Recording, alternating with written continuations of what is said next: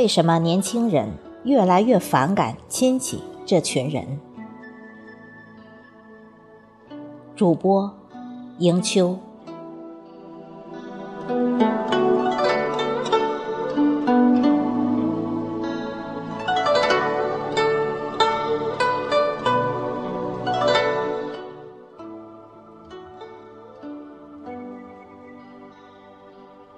知乎上数千人回答、数万人点赞的一个讨论是：为什么年轻人越来越反感亲戚这群人？说亲戚好的没多少，大多数答案是控诉亲戚的不好，个别答案中立。亲戚大致是两类：血亲和姻亲。前者是与生俱来、血缘关系割不断的，我们和他们的 DNA 高度相似，有一样的家谱；后者是随着婚姻关系带来的，只要婚姻不解体，这些亲戚也会一直存在，除非另一半主动放弃他们。无论哪类，至少要算两三代以内的。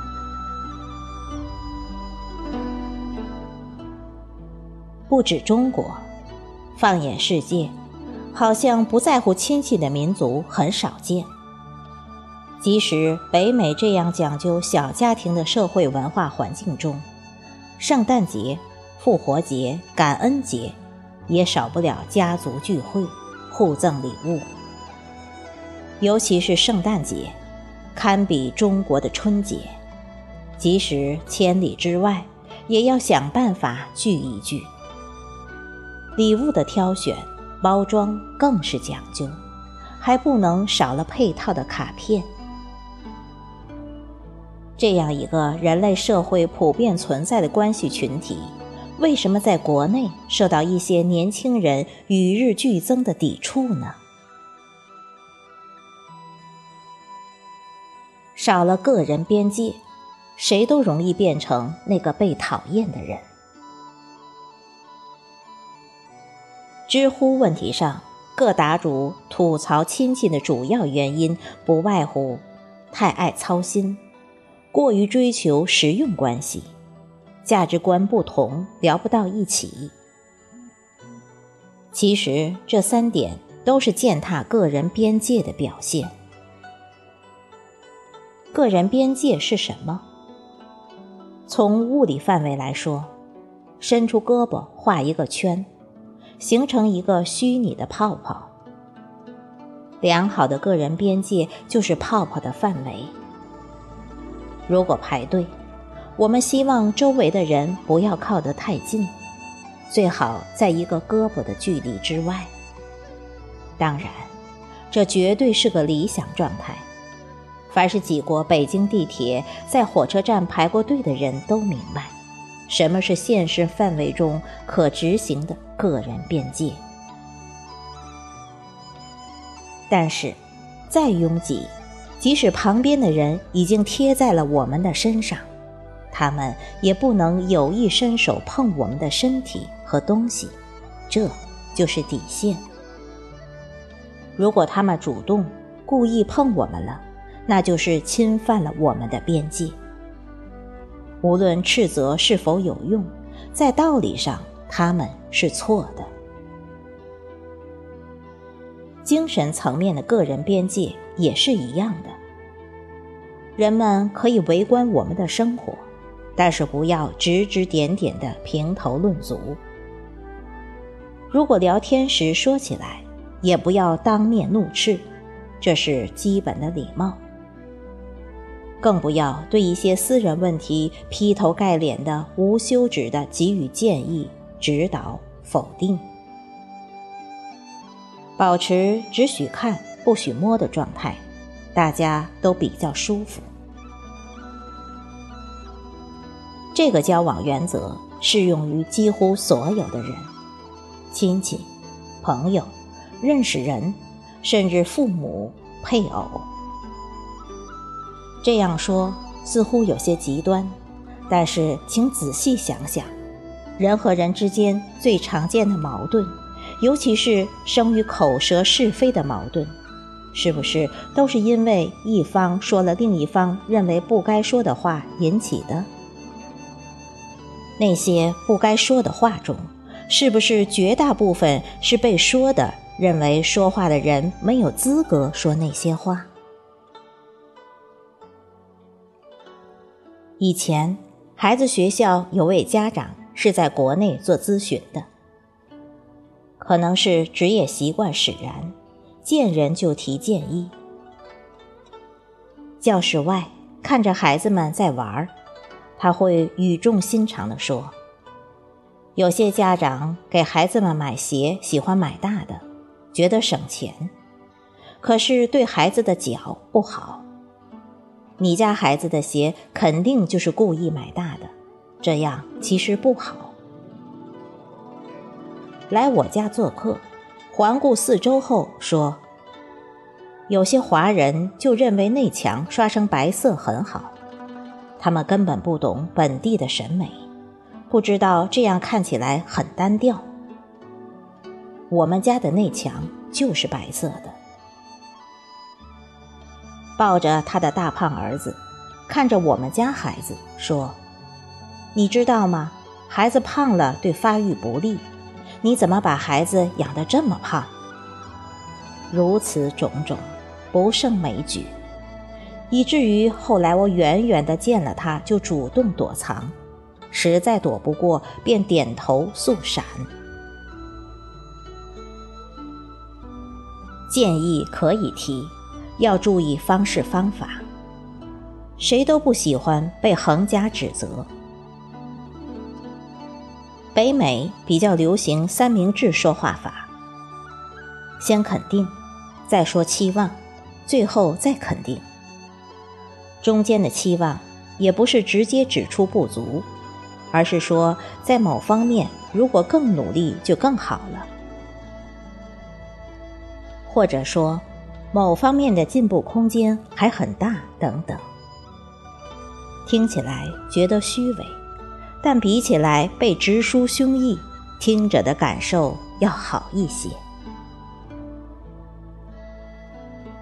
聊天也是一样的，聊得来多聊，聊不来及时转移话题。任何人都不是永远正确的。自己的主张不能非要强加给他人。在北京时，有位邻居是公司老总，大概在公司说话养成的风格，邻居间聊天也是那样，总喜欢面带微笑的对意见不同者说：“不对，你说的不对，你对这个问题的理解还有局限性，再好好想想吧。”有一次，真把另一位邻居惹急了，掉头而去。受欢迎的交流方式是出自真心关爱的动机提建议。说话不要那么丧，扎心，会察言观色的适可而止。反之，无论什么关系，一见面就像机关枪一样开火。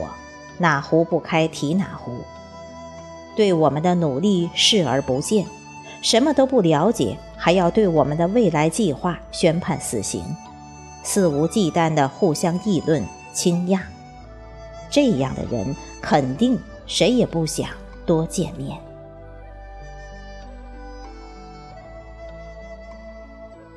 只有双赢的人际关系才能长久。亲戚之间过于追求实用关系的矛盾，除了践踏个人边界之外，还有是否能共赢的考量。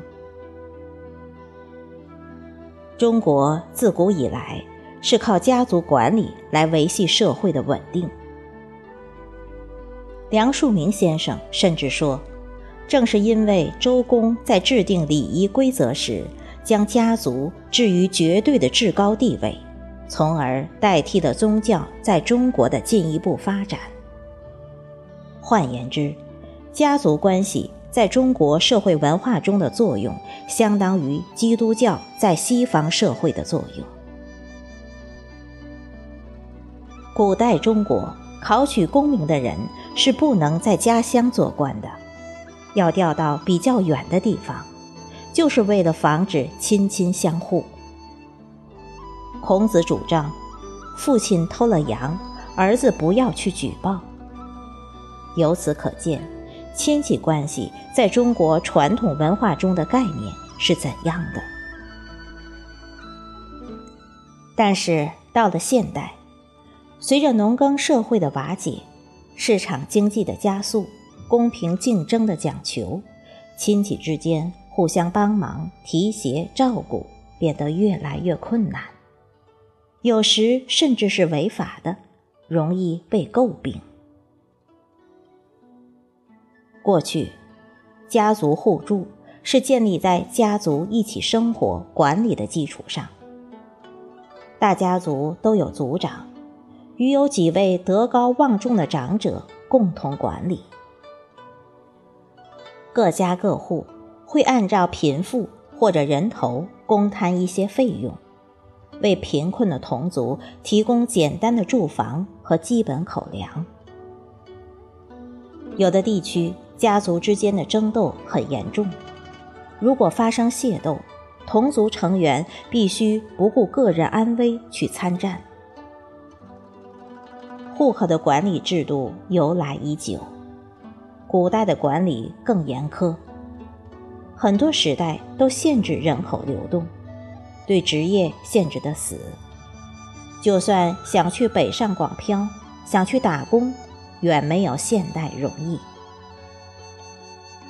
古代法律中的株连制度，更是将家族成员死死捆绑在一起。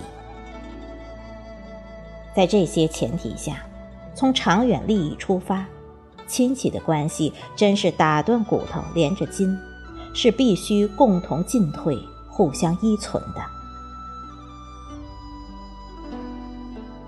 当互助的客观基础消亡后，亲戚间的帮助。就容易变成单方向的，一般是经济实力好的帮助不好的，城里的帮助乡下的，有本事的帮助没本事的，利益天平失衡后，吐槽就出现了。如知乎中这条答案：打小在我记忆中，他们就隔三差五来到我们家。扯着嗓子说着我难以听懂的家乡话。每次来不一定会带礼物，但一定会带来一些诉求。要么是借钱，要么是要帮忙找工作，要么是在家里白吃白喝好长一段时间，来城里玩儿。这些亲戚来自尚不发达的地区。和你聊起来，除了问你成绩怎么样、工作怎么样，就是和你诉苦，让你多赶回家看看。亲戚的一味所求，让这位答主的亲情淡化。朋友之间的关系亦如是。再好的朋友，就算是从小混大的发小。如果长期是一方在帮助另一方，友谊也难维系。稳固的友谊一定是有来有往，往来不只是亲兄弟明算账，还包括感情的真挚投入。如果只是在需要的时候想起对方，接受完帮助一走了之，甚至还认为。咱这关系必须不把你当外人，你不帮我谁帮我？更可怕的是嫌人家帮忙没帮好，那么友谊的小船不马上翻，也早晚会翻。所谓投桃报李，正确的方式是至少有一颗感谢的心，别说感恩了，感谢就行。提出帮助请求时，注意态度，不要跟领导下命令似的。接受完帮助要真诚致谢。平时多想着对方，不要需要用人的时候冒泡，用完了立即潜水，还是深潜。明白对方给予的帮助出于是情分，而非对方的义务。也要力所能及的回馈对方。凡此种种，才有助于感情的天长地久。己所不欲，勿施于人。最重要的，抱怨他人时，要看看我们自己做得怎么样。我们是否明白不要侵犯他人的边界，懂得正确的求助？是否有一颗知道感谢的小红心？对别人的喜欢或者厌恶不是那么重要，喜欢就多相处，不喜欢就多回避。但要从对别人的评判中得出教训，争取自己不要成为那个被嫌弃的人。